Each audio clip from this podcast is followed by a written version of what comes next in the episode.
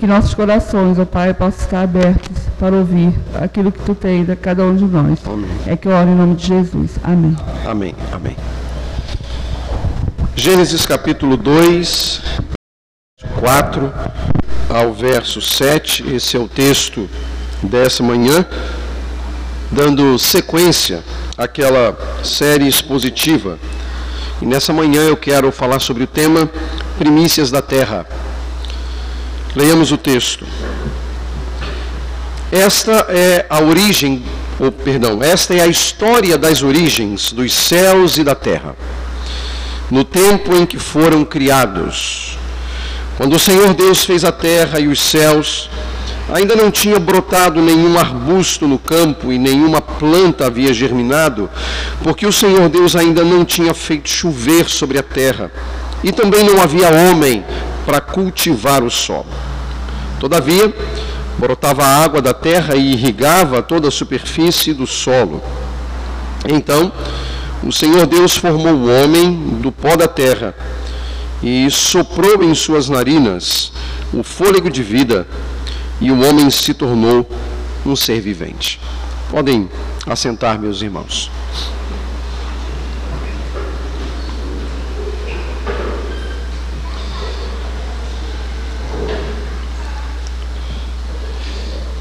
Até o capítulo 1, no seu final, no versículo 31, o que nós vimos foram atos divinos na criação. Em cada um dos seis dias da criação, Deus realizou uma obra perfeita e que se mantém. Vimos também que os atos divinos, nos dias da criação, estão ligados a uma estrutura que a gente tem chamado de forma e conteúdo.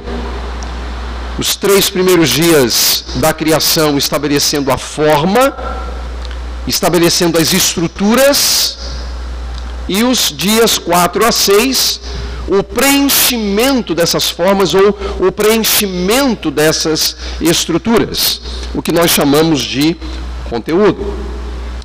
De acordo com as Escrituras, no sexto dia, Deus criou o homem.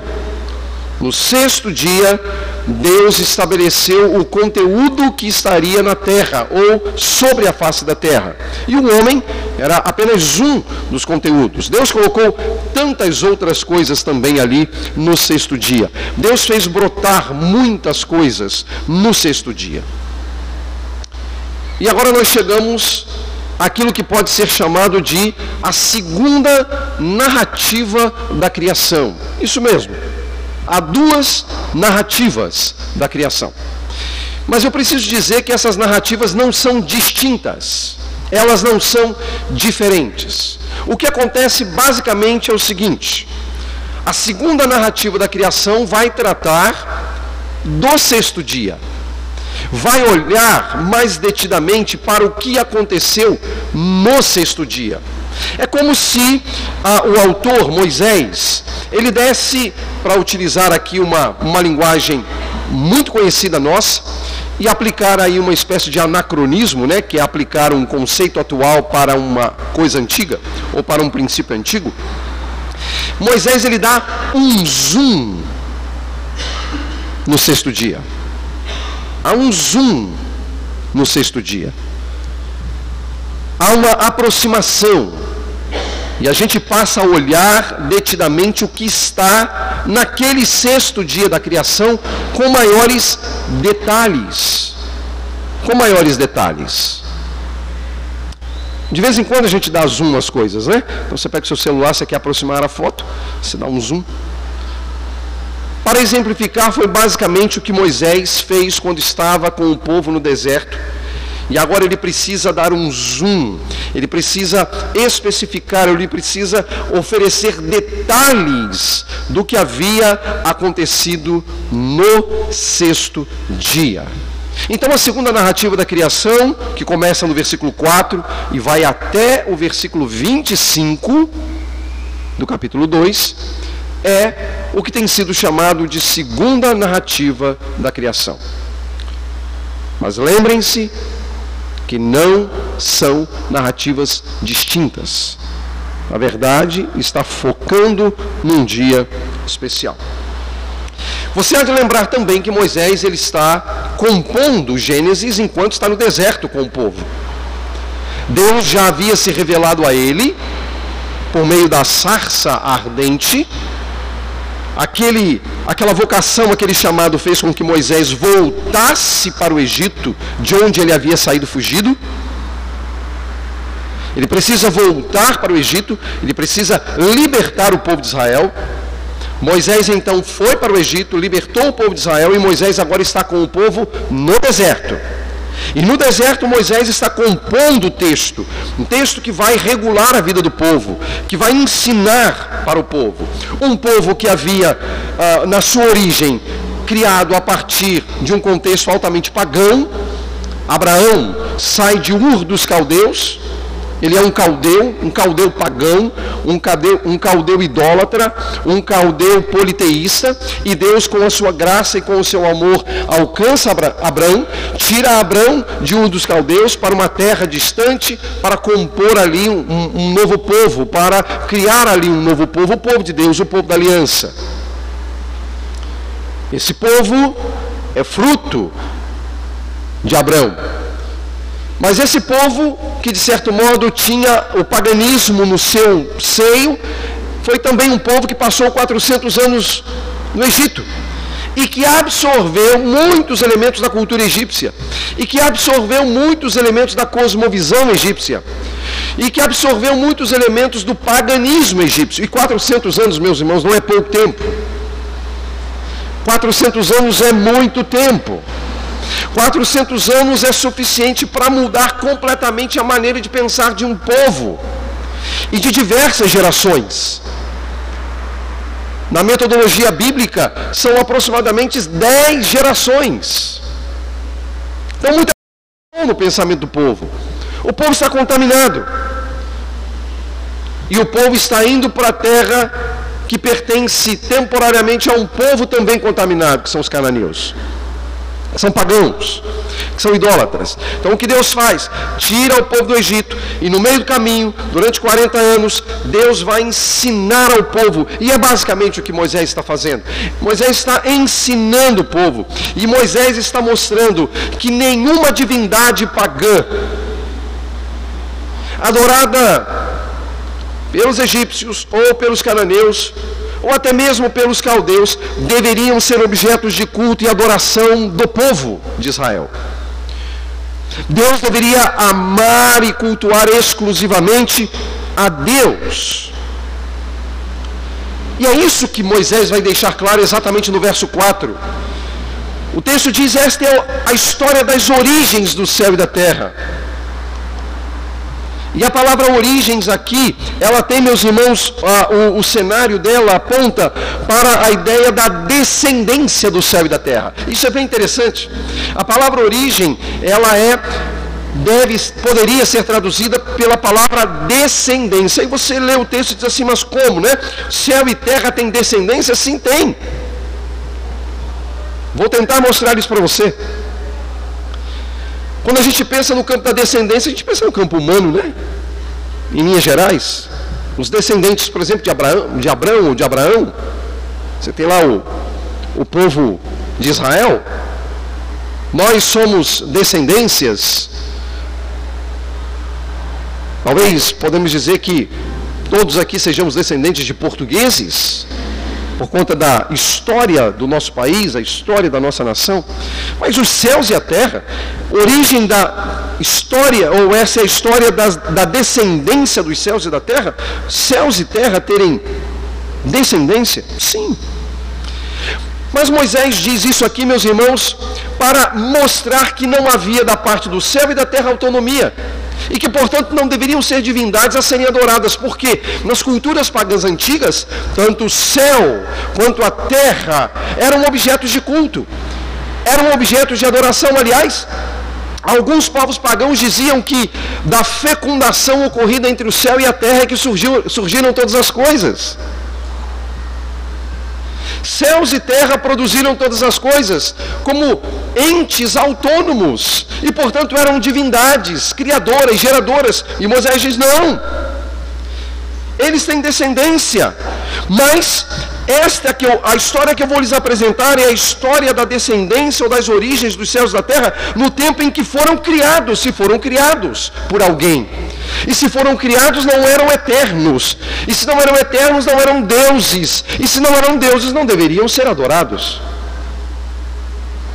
Moisés está, portanto, aqui estabelecendo um padrão que ele já vem utilizando desde o início do capítulo 1 atacando as divindades pagãs e dizendo ao povo: não adorem esses deuses, não cultuem esses deuses, eles não são deuses. Na verdade, eles existem porque há um Deus que os criou.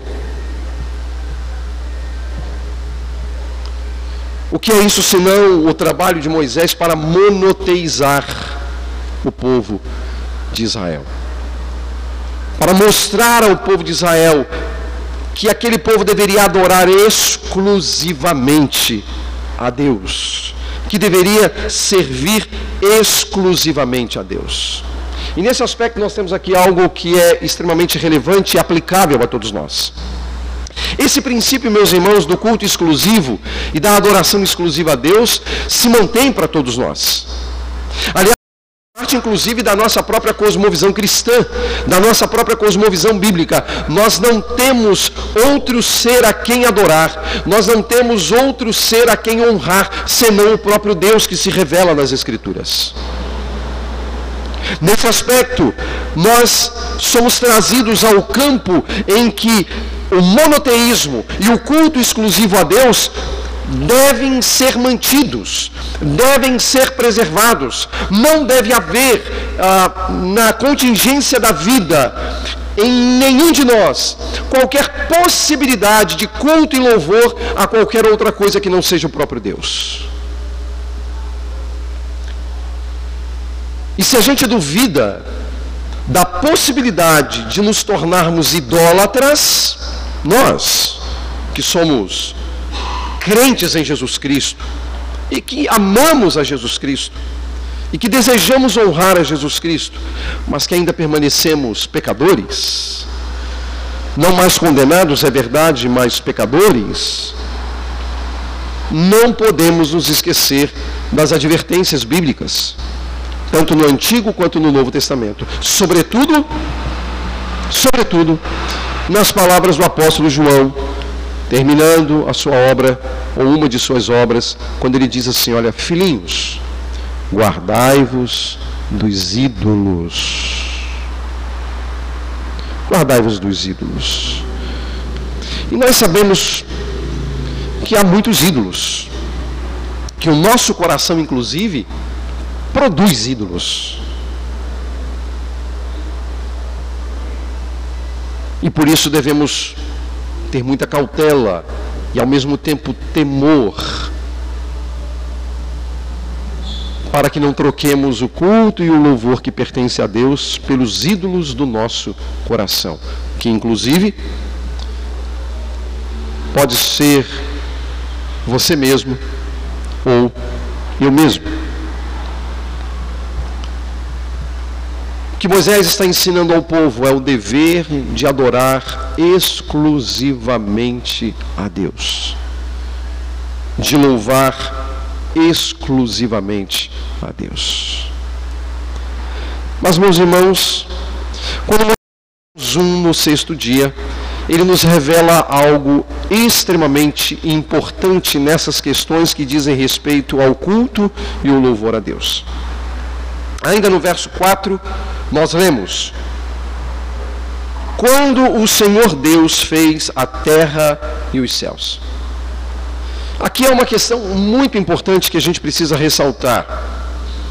Pela primeira vez, desde o início da narrativa da primeira, da primeira narrativa da criação, pela primeira vez o nome de Deus ele aparece no texto bíblico.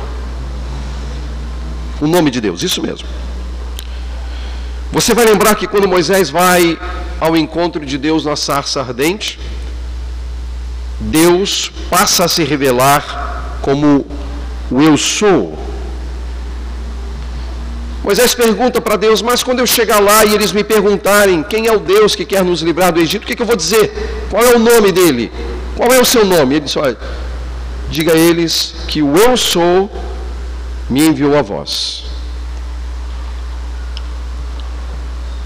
E a partir de então, ou desde este, desde este momento, Deus passa a se eh, revelar por meio do seu nome sagrado.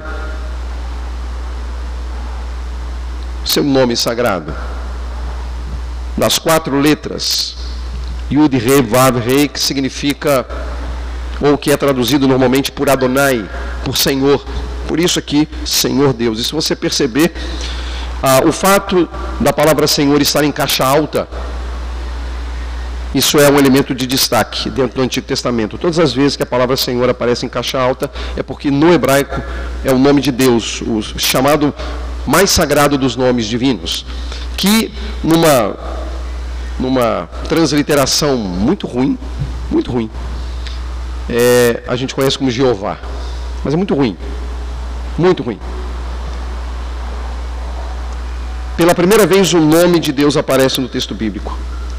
Mas a gente entende porque que aparece aqui, é interessante que aparece na cronologia antes de Moisés, na verdade, né? Na cronologia antes de Moisés. Mas na verdade, Moisés já conhece esse nome, porque Deus já havia revelado para ele.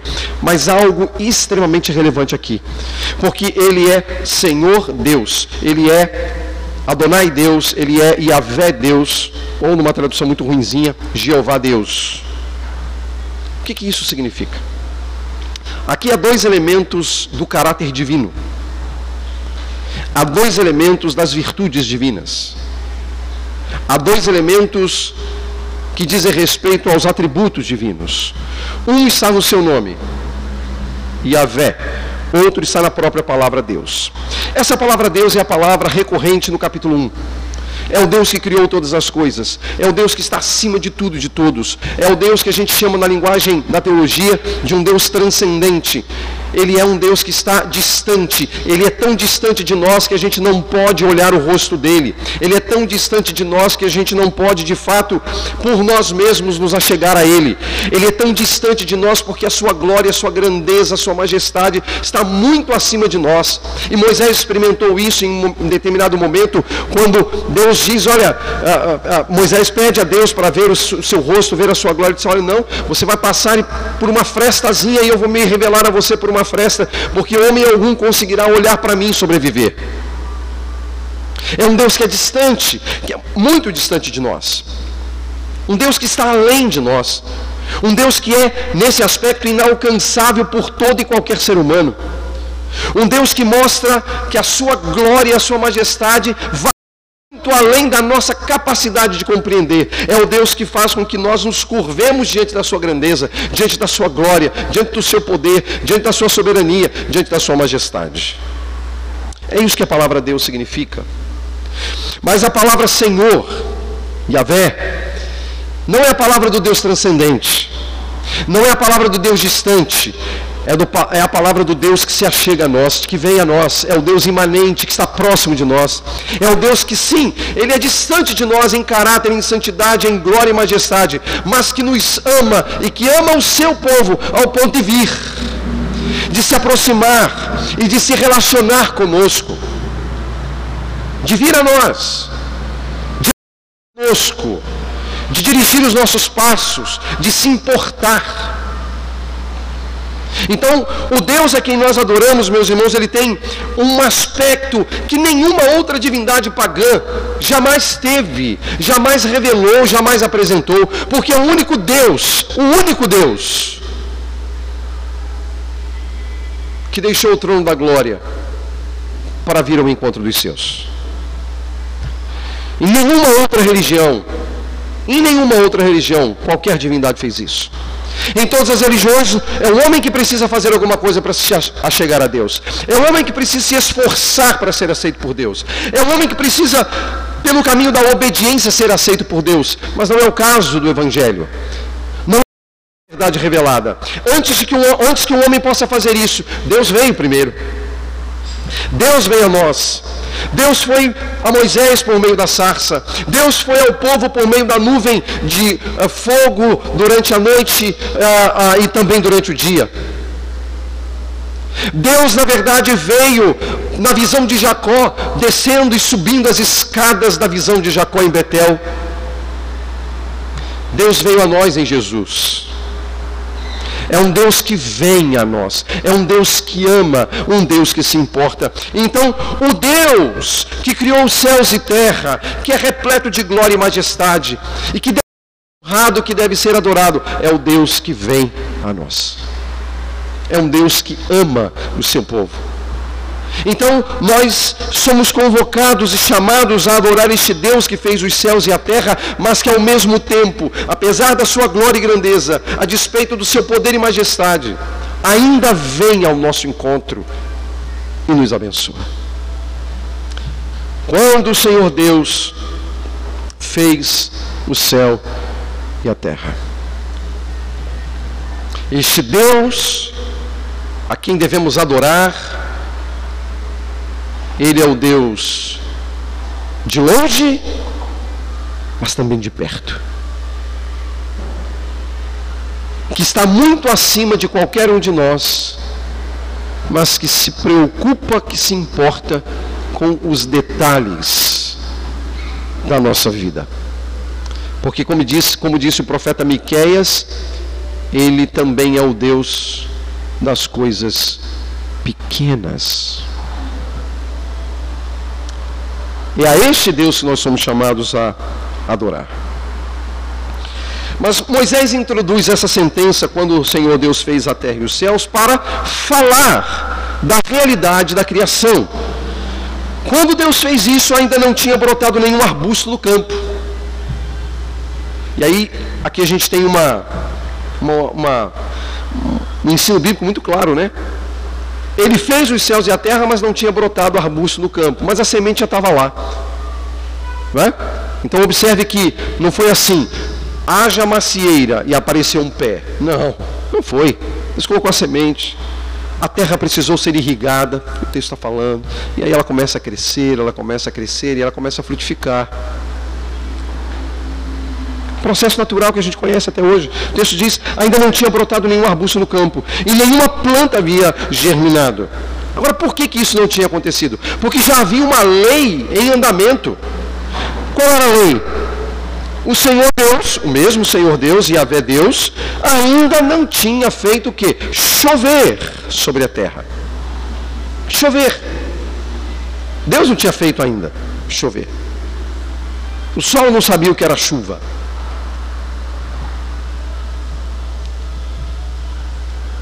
Deus então não tinha feito chover. Mas ele dá um outro detalhe importante. E também não havia para cultivar o solo. Então, há dois elementos aqui. Não havia chuva e não havia homem para cultivar. Para cultivar. E o cultivo, você sabe, é a linguagem utilizada para a aquisição dos benefícios da plantação o fruto da plantação. A plantação já estava lá, mas não havia quem trabalhasse para cultivar o solo. E aí nós chegamos a esse aspecto, não é? Da provisão divina. Quando ele afirma que brotava água da terra e irrigava toda a superfície do solo. É bem interessante aqui que a ideia é que brotava fontes de água. Você já viu uma, uma nascente? Já teve a oportunidade de ver uma nascente? A água. E aí é inacreditável, né? Como aquela, aquela pouca água, daqui a pouco se torna um rio caudaloso. É um milagre espetacular. É, é, é uma, uma pequena fonte. É uma fonte de água. E aí essa fonte de água se torna um rio caudaloso que vai encher os mares. Mas as águas dos mares nunca vão transbordar, apesar dos rios estarem enchendo os mares continuamente. Tente fazer isso na sua casa. Você vai alagar tudo, não é verdade?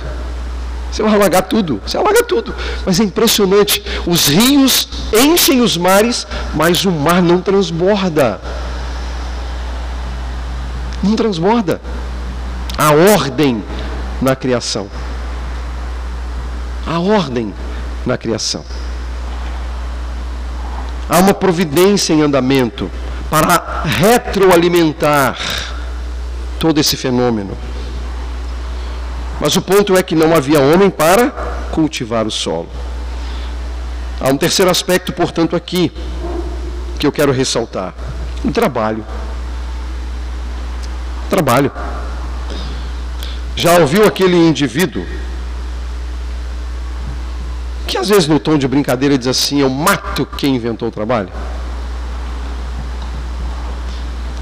Olha, difícil, hein? Difícil. Porque o trabalho, meus irmãos, não é consequência da queda, não. A gente erra quando a gente pensa que o trabalho é consequência da queda, não é não. A gente pode até admitir que os efeitos do trabalho pode ser sim consequência da queda. Mas o trabalho, o trabalho é uma bênção. O trabalho é algo que Deus deu. Ele vai dizer isso aqui, ou ele vai sugerir isso aqui mais à frente. As próximas pregações a gente vai seguir com a leitura permitindo Deus, a gente vai ver sobre o trabalho. E lá eu vou me deter melhor para falar sobre a questão do trabalho. Mas o trabalho é uma bênção. É algo que Deus concede-nos. O trabalho é uma bênção. Todos nós devemos aprender a trabalhar desde cedo. E aí eu preciso fazer uma distinção conceitual entre trabalho e emprego. São duas coisas completamente diferentes. Emprego é uma coisa, trabalho é outra. O trabalho é uma benção. O emprego nem sempre será, mas o trabalho é. O trabalho é uma bênção porque, na verdade, faz parte da dinâmica da vida humana. Quando eu, como um pai, ou você, como mãe, instrui o seu filho desde pequenininho a aprender a guardar os seus brinquedos, a aprender a dobrar a roupa de cama, você está ensinando aos seus filhos a dignidade do trabalho. Isso é trabalho. Quando você está orientando os seus filhos a estudar, isso é trabalho. Isso é trabalho. Agora, nem todo trabalho nós realizamos no ambiente de emprego. Nós realizamos porque nós precisamos. O trabalho é uma benção. É uma benção. Nós precisamos trabalhar. Temos os nossos empregos para trabalhar. Embora a gente saiba que em algumas situações as pessoas têm emprego, mas o que menos fazem é trabalhar.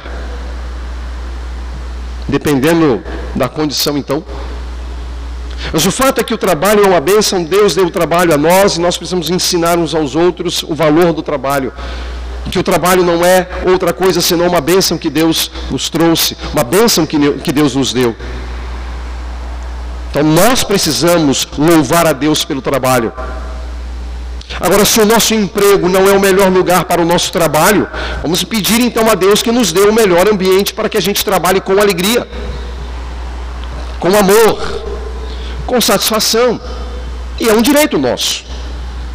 E eu não estou usando aqui a palavra direito nesse sentido hegemônico, de discursos hegemônicos, não. Estou falando que é um direito de você ter condições de trabalhar, de produzir num lugar em que você sinta-se alegre, contente por aquilo que você faz. Isso é bênção. E você pode e deve orar por isso. Não há problema algum. E observe que o nosso problema não é, às vezes, com o trabalho, é um lugar de trabalho, é um lugar de emprego. Isso é que nos faz sofrer. Então nós precisamos entender esses aspectos e entender que o trabalho é uma benção. Por isso que a maneira como Deus descreve por meio das escrituras no livro de Jó as atividades do diabo é que ele é vagabundo. Essa é a palavra que aparece lá. No hebraico, a ideia era que, quando se pergunta né, ao diabo de onde ele vinha e para onde ele, ele, ele vem de vagabundear. Essa é a ideia no hebraico. Vagabundear. O vagabundo é que não gosta de trabalho,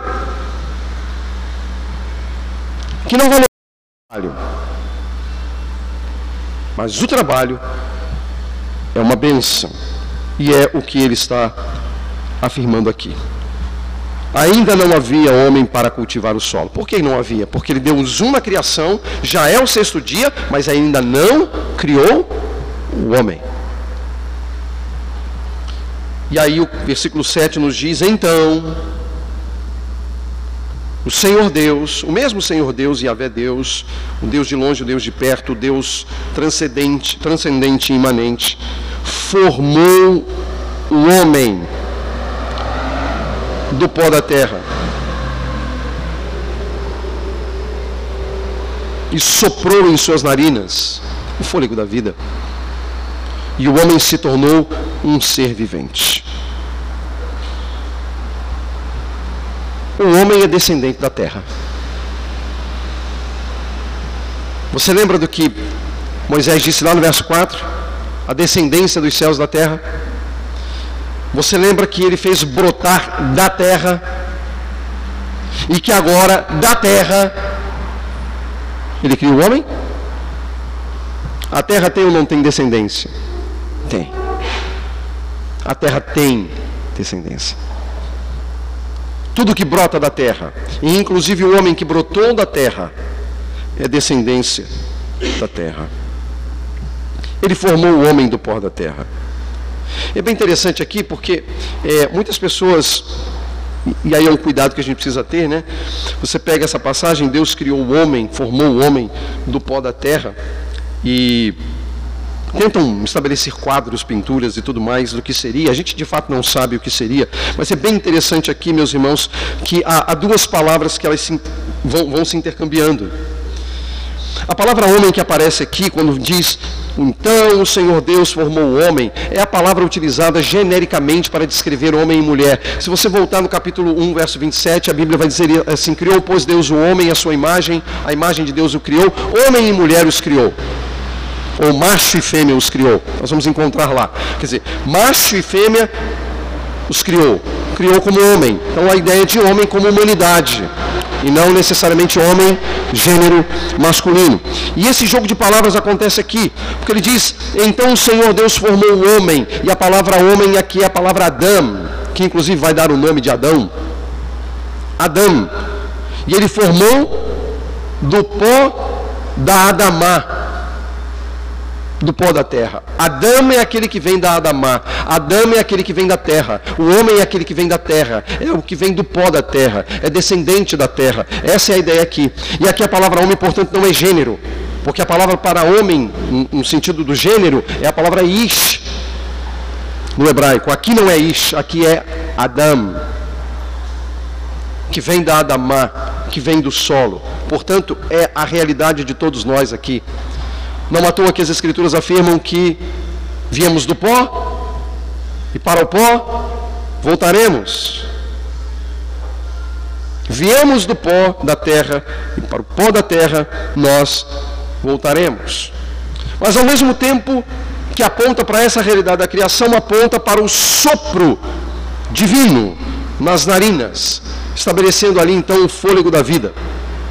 E aí nós temos, se por um lado nós temos o elemento da fragilidade humana, criado do pó da terra. Por outro lado, nós temos a comunicação das virtudes e das bênçãos divinas, por meio do sopro nas narinas. Quando Deus comunica as suas virtudes e os seus atributos a nós, e aqui, na criação, Deus estava comunicando os seus atributos a nós. Deus estava comunicando princípios a nós. Tudo bem, nós ainda não entramos no capítulo 3, o pecado vai alterar determinados aspectos ligados a isso, mas o fato é que, ao fazer isso, você tem um Deus que está diante de algo que é altamente frágil, mas ele sopra nas narinas o fôlego da vida ele comunica.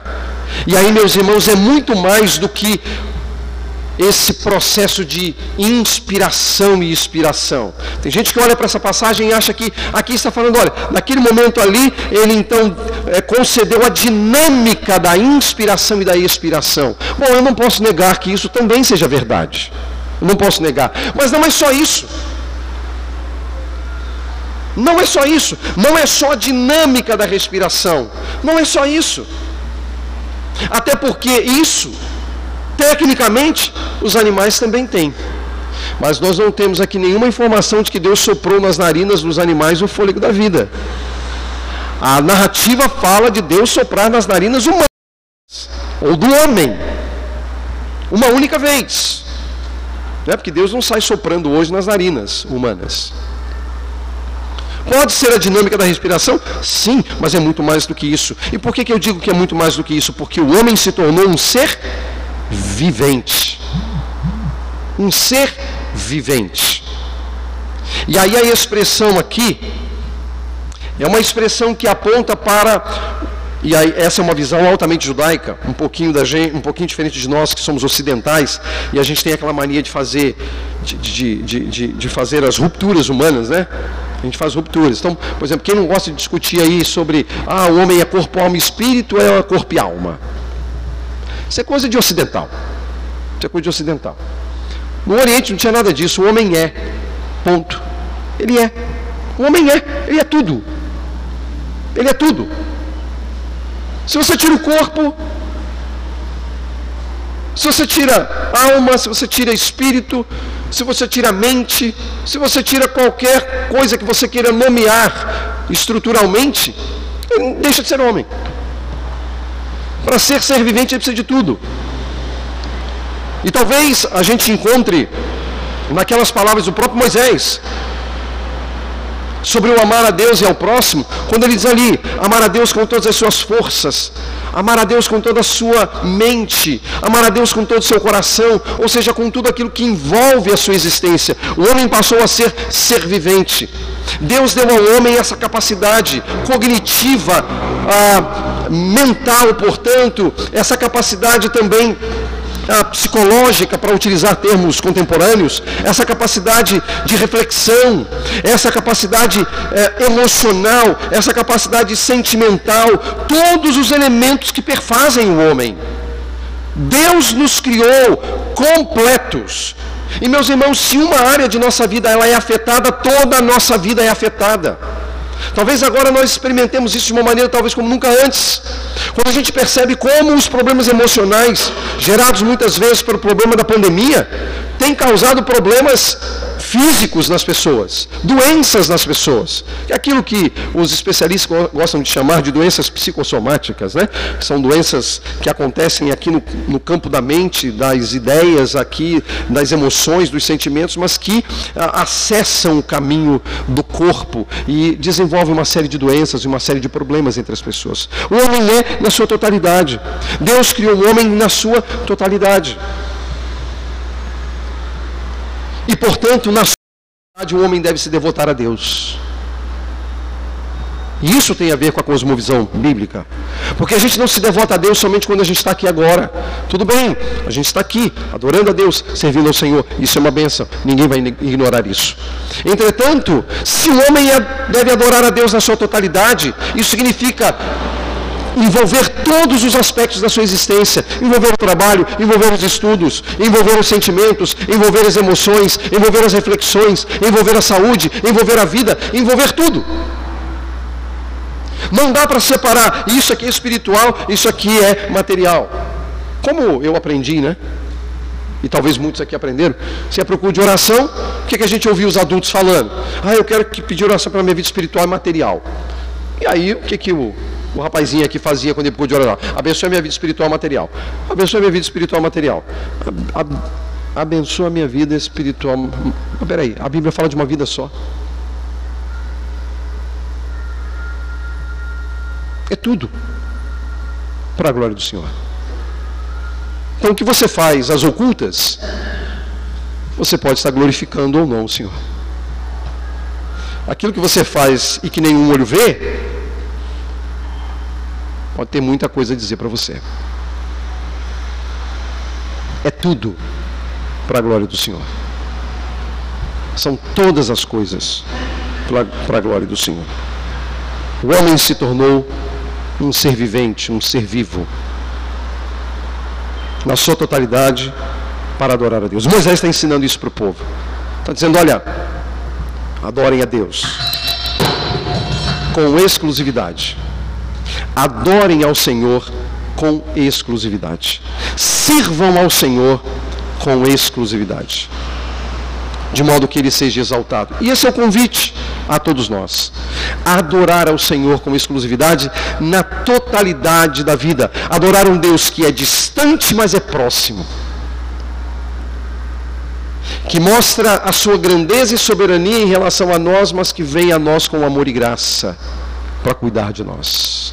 E a esse Deus que nós devemos adorar, é a esse Deus que nós devemos servir e devemos fazer isso para a glória do seu nome. Que Deus, meus irmãos, nos ajude, nos abençoe, nos fortaleça a fé para andarmos em novidade de vida, glorificando sempre Jesus Cristo. Amém. Vamos ficar em pé, vamos cantar a majestade do Senhor, já caminhando para o final do culto, para a oração final e também para a bênção.